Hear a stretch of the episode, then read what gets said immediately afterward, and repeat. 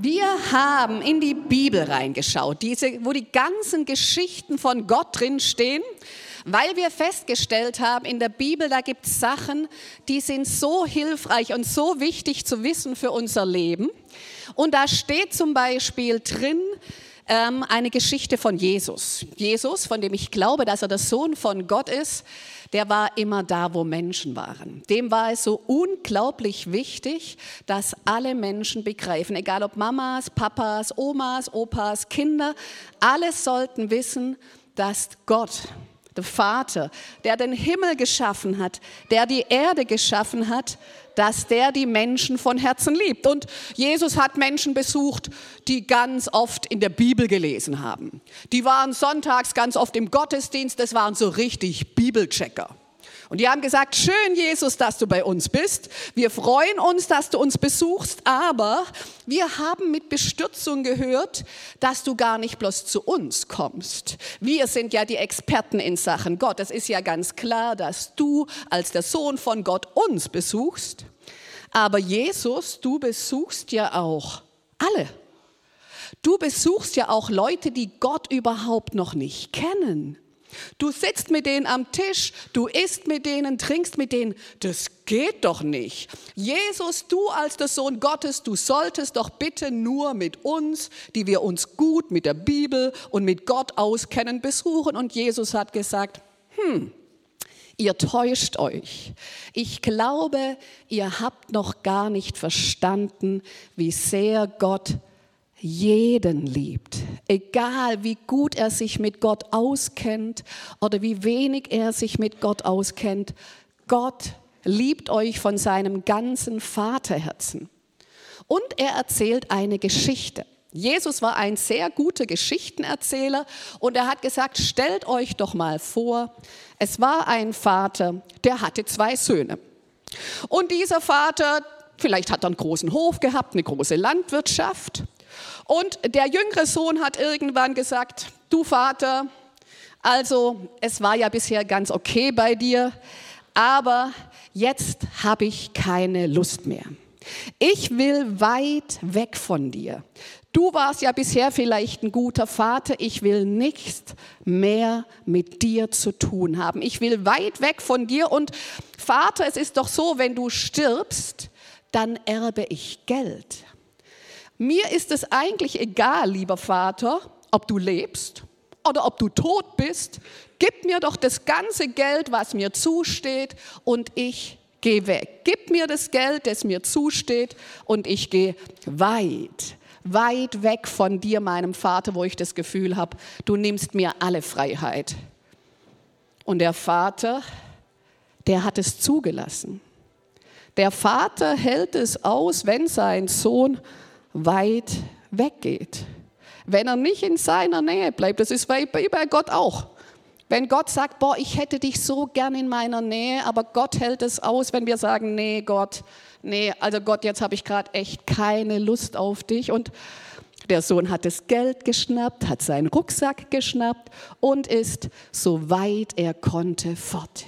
In ein richtig fernes Land und Leute in diesem ferne Land da hat er gefeiert. Da hat er eine große und dicke Party gemacht. Er hat getanzt, er hat gesungen, er hat Freunde gehabt, die er davor noch nie kannte, weil kein Problem. Er hatte ja Geld. Und er konnte die Leute einladen zu verschiedenen Getränken, zu Wein, vielleicht zu Fanta, Cola, wenn es das damals schon gegeben hatte. Und die Leute haben gesagt, lädst mich noch mal auf was ein. Und der Sohn hat gesagt, klar. Es waren rauschende, prächtige Partytage. Aber irgendwann gab es nicht mehr so viel zu trinken. Irgendwann gab es nicht mehr so viel zu essen und die Leute haben gesagt, ey, sag mal, du hier, wie sieht's denn aus? Wo ist denn das mit dem Geld? Du könntest uns mal wieder einladen auf was zum Essen, eine Runde Pommes vielleicht oder sowas. Und er hat gesagt, ey, ich habe gar kein Geld mehr. Alles Geld, das ich hatte, ich hatte die Hosentaschen voll mit Geld, alles verfeiert, alles weg. Und dann haben die Leute gesagt, die eine gewisse Zeit seine Freunde waren, die haben gesagt, ach, nö, dann kannst du auch abhauen. Wenn du uns nichts mehr gibst, bist du auch nicht mehr unser Freund. Und der Junge hat gedacht, oh nein, habe ich denn wirklich nichts mehr? Er hat noch mal alles durchsucht. Er hatte nichts. Und er hat gedacht, na ja, wenn ich nichts mehr habe, vielleicht muss ich wieder arbeiten gehen. Ist ja auch mal ein guter Gedanke, so als Schwabe, gell, kann man auch mal denken, es hilft Armela, wenn man was schafft. Das Problem war, in diesem Land herrschte gerade Hungersnot. Es war alles richtig trocken und wer sich von uns an letzten Sommer erinnert, wie da alles strohtrocken war, wie die Ernten nicht gut waren, der kann sich ansatzweise vorstellen, wie schlimm es war, diese Dürre, und dass es nichts zum Essen gab. Man konnte nichts ernten, es gab keine Arbeit.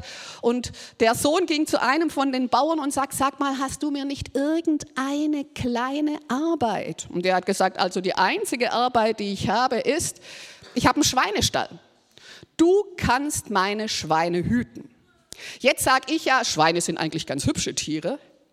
Aber damals zu Zeiten der Bibel galten Schweine als unrein. Wer mit Schweinen zu tun hatte, der war an der letzten Ecke angelangt. Der war im menschlichen Schweinestall, im Stinkestall, der war ganz unten angelangt. Weil Schweine sind süß, aber habt ihr schon mal in den Schweinestall reingerochen? Das riecht jetzt nicht ganz so super lecker. Ja, das ist einfach so. Und der Sohn hat gesagt, egal, ich halte den Gestank aus, ich halte es alles aus.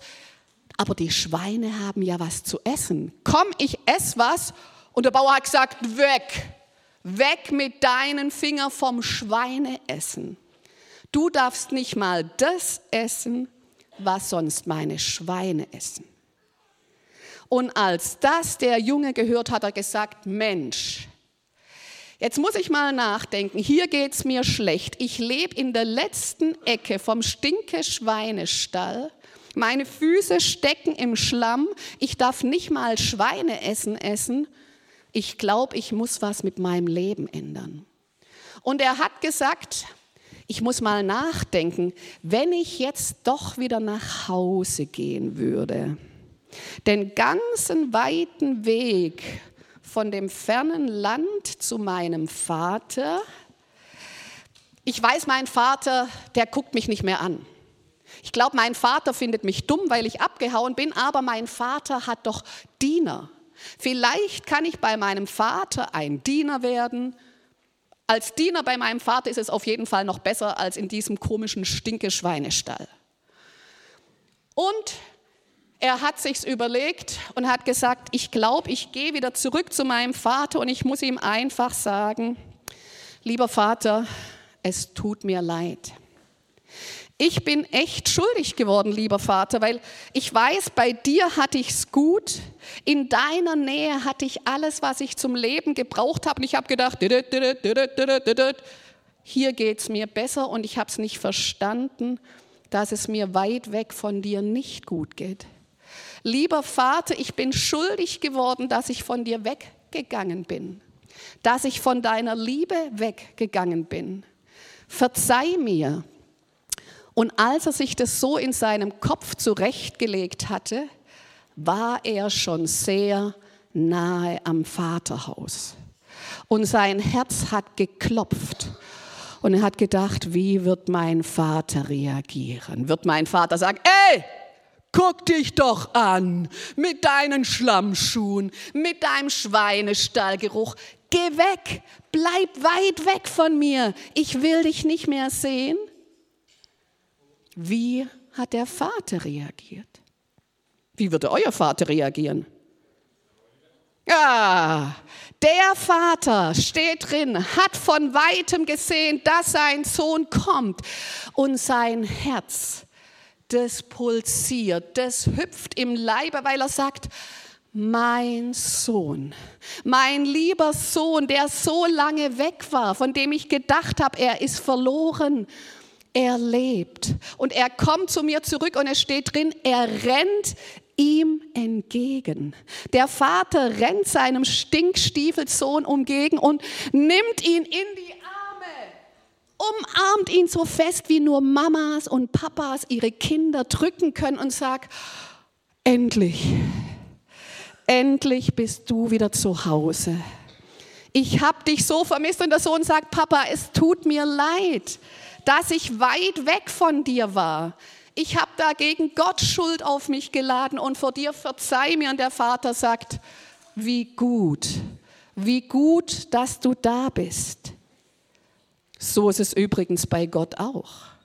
Ich glaube, wir sind manchmal auch so, dass wir denken, ach Gott, pff, lass mal das mit deiner Liebe, das ist mir lästig, mach du, was du willst, ich mach meins. Und ich glaube, manchmal denken wir, hm, vielleicht wäre es doch wieder gut, zu Gott zu gehen, zu merken, wie er auf mich achtet, wie er mich liebt und was er Gutes in mein Leben reinlegen will und zu merken, dass Gott sagt, komm, ich gebe dir alles. Und der Vater hat so gut dafür gesorgt. Er hat zum Diener gesagt, mein Sohn, der so lange weit weg von mir war, komm, bring ihm wunderschöne Kleider, weil jetzt riecht er so ein bisschen schweinemäßig.